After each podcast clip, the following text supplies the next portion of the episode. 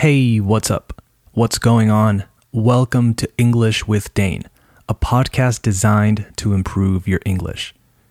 As always, I'm your host, Dane, and you can find me on Instagram at English with Dane. If you want a full transcript of this and all future episodes to follow along para seguir el programa more closely, send me a message. And if you don't use Instagram, send me an email at englishwithdane at gmail.com. Today's episode focuses on a common mistake people often make in English, and I decided to make an episode about this for two reasons. The first reason is that a listener wrote to me with this issue or problem. Shout out to Patricia. And the second reason is that a good friend of mine, who is a native speaker, has made this mistake twice recently, so it has been on my mind.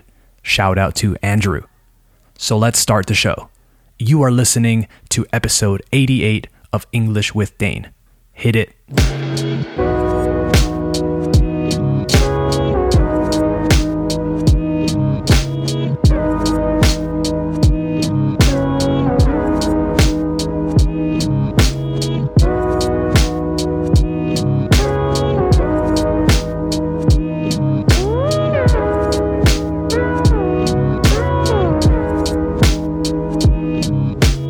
Okay, we have officially started the show, so let's talk about lose versus loose.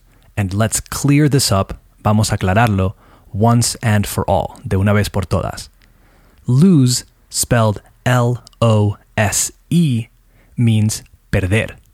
Loose, spelled L O O S E, so double O, means suelto. Once again, lose, spelled L O S E, means perder, and loose, spelled L O O S E, double O, means suelto. Loose with one O is a verb. You lose your keys, you lose your phone, you lose a basketball match, etc. Loose with two O's is an adjective. Loose change, for example, cambio suelto, coins. Another example, I lost weight, so my pants are loose. Double O. The first one, single O. Second one, double O. Again, lose is a verb and loose is an adjective. Before I talk about anything else, I wanted to address or speak about pronunciation. Sometimes students tell me they can't tell the difference or distinguish between the two. Some students insist they don't hear the difference in pronunciation. However, there is a difference. If you don't hear it, maybe you're not paying attention to the correct part of the word. The vowel sound in these words is the same. The difference in pronunciation is not in the O's. The single and double O in this case, again, sound the same. Lu and Lu. The same. The key, la clave, is in the S sound. The single and double O actually tell you how to pronounce the S. I'm going to say them back to back three times so you can hear the difference and then we'll talk about it. Okay, first perder and then suelto. Here goes lose, loose, lose, loose, lose, loose. Did you hear the difference? Lose, as in perder, has an S sound that sounds like a Z, okay? Lose. It's like a mosquito. Z. Lose. You are making your mouth vibrate. If your mouth is not vibrating a little bit at least, you're not doing it right. In English, we call this a voiced consonant sound. In other words, you have to use your voice to make the sound.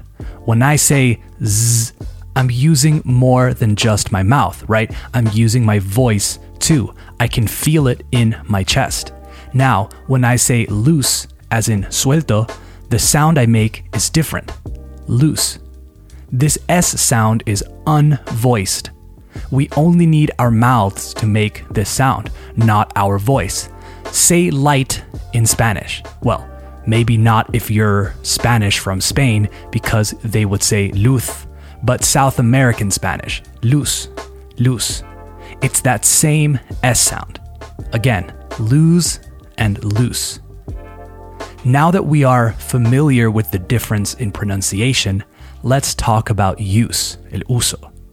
I don't think there is a real problem with these two words when it comes to speaking, because even if you pronounce the word incorrectly, people will still understand because they are used in very different contexts.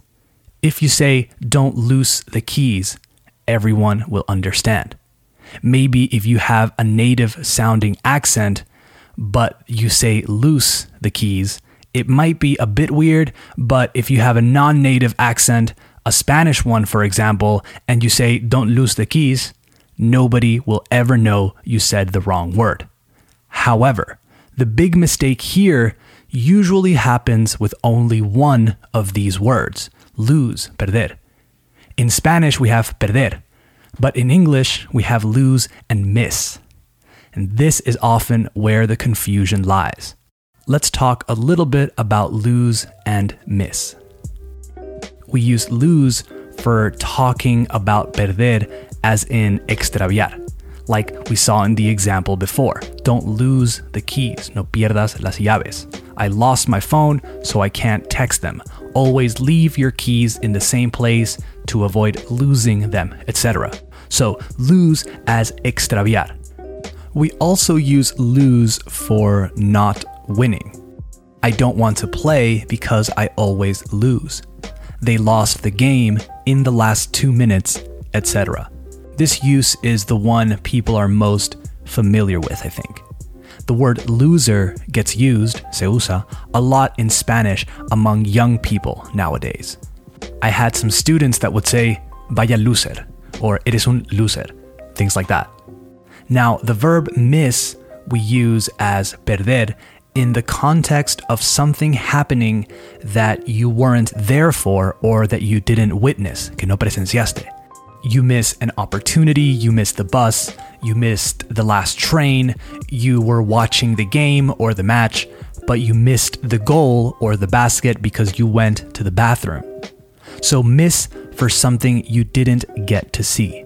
Like I mentioned before, we also use miss to talk about missing an opportunity because you didn't say yes or because you weren't ready, etc. We use miss to say echar de menos or extrañar for my South American listeners. I miss you, I miss working there, I miss living in the city, etc. This last one doesn't generate much confusion, but I thought I would mention it because it's a super common verb to use. So, real quick, let's go back to lose versus loose and just mention some collocations with each. And then before we finish, we'll also go through some collocations using miss. So, first, to lose. To lose a bet, una apuesta. To lose a match. To lose your mind. Lose your temper or your cool. To lose an argument or a debate. To lose sleep, too when you're thinking about something or something is worrying you so much you don't sleep, so you lose sleep over it. To lose weight, to lose money, and to lose someone. If someone passes away, we commonly say that someone lost someone. She lost her grandmother last week, for example. Now, let's look at some collocations with loose, as in suelto. Loose change when talking about coins, monedas, loose fit when talking about clothes, so the opposite of tight, apretado. I prefer loose t shirts, for example. Loose ends, cabos sueltos, right? To tie up loose ends, atar cabos sueltos. There's also the expression to have a screw loose, tener un tornillo flojo or suelto, o que te falta un tornillo, or however you say it. It's basically the same in English to have a screw loose. And to finish off, let's look at a few collocations with the verb to miss, el otro perder. To miss the bus, to miss the train, to miss your flight, to miss someone, But not just echar de menos, no solo echar de menos. In this case, it means to get somewhere and llegar, right, a un sitio, and someone just left. Se acaban de ir. You get to a party, but your friend just left. You missed her or him. Back when I was going to the office a lot, I used that one all the time. Someone comes looking for a coworker, but that coworker just went to a meeting or to lunch or something, I'd say, "Oh, you just missed her. She'll be back in a minute or after lunch or whatever the case may be." A few more. To miss a class, to miss an opportunity or chance, to miss the point is a good one. When someone explains something, but they are not addressing or talking about the most important thing, they miss the point. When giving directions to someone and you want to express that there's no way they won't see what you're talking about, we say, you can't miss it. For example, keep going down this road, take a left or turn left, keep walking, and you'll see the shop right next to this really old red building. You can't miss it. I'm sure I'm missing some good ones, but those are some examples of how we tend to use those words. I'm sure some of these will be very useful at work or just in your day to day.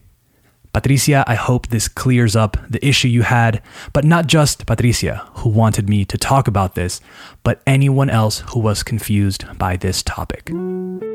That's the show for today. Thanks for listening. Next episode comes out on Friday, and it will be my first interview on English with Dane. I sat down to talk to my friend Pierre, who is also an English teacher, and we talked about a bunch of different things related to English learning. So tune in because it should be really interesting. Support English with Dane by following the show on Spotify, Apple Podcasts, or wherever you listen, as well as sharing it with friends, family, or anyone who you think would enjoy it. All right, talk soon. Bye bye.